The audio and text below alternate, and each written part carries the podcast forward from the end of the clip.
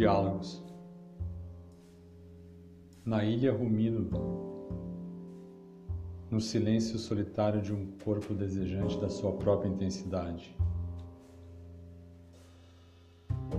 Por vezes me indago se seria possível questionar as vivências do corpo vivido a partir de um corpo escrito, de um conceito de corpo?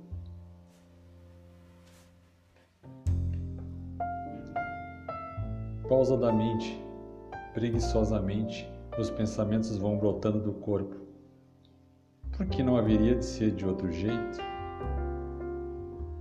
Assim me pego a pensar, me pego num ruminar que vai e vem como as ondas que vêm e beijam a praia.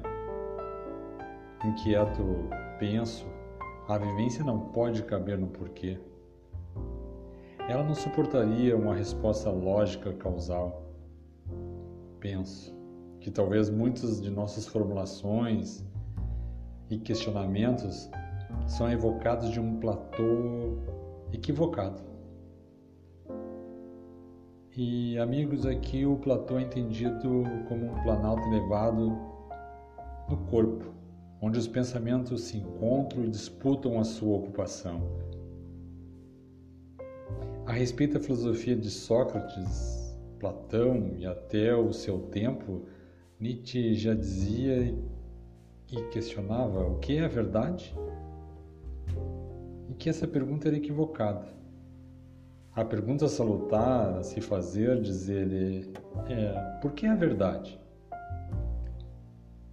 Penso que essa questão tem sido a nossa principal barreira alfandegária e presenciamos isso ao tentarmos ultrapassar essa fronteira dessa terra chamada conhecimento. E não sejamos ingênuos, caríssimos amigos. Nesse mundo mercantil, os nossos pensamentos são mercadorias e, como tal, a fiscalização alfandegária nos cobra um alto preço para deixarmos a Índia conhecimento. Eles sabem que, além mar, o saber é devir e se passar um pensamento, meus amigos, certamente outros vão de querer passar também. Então, qual é o meu e qual é o teu porquê?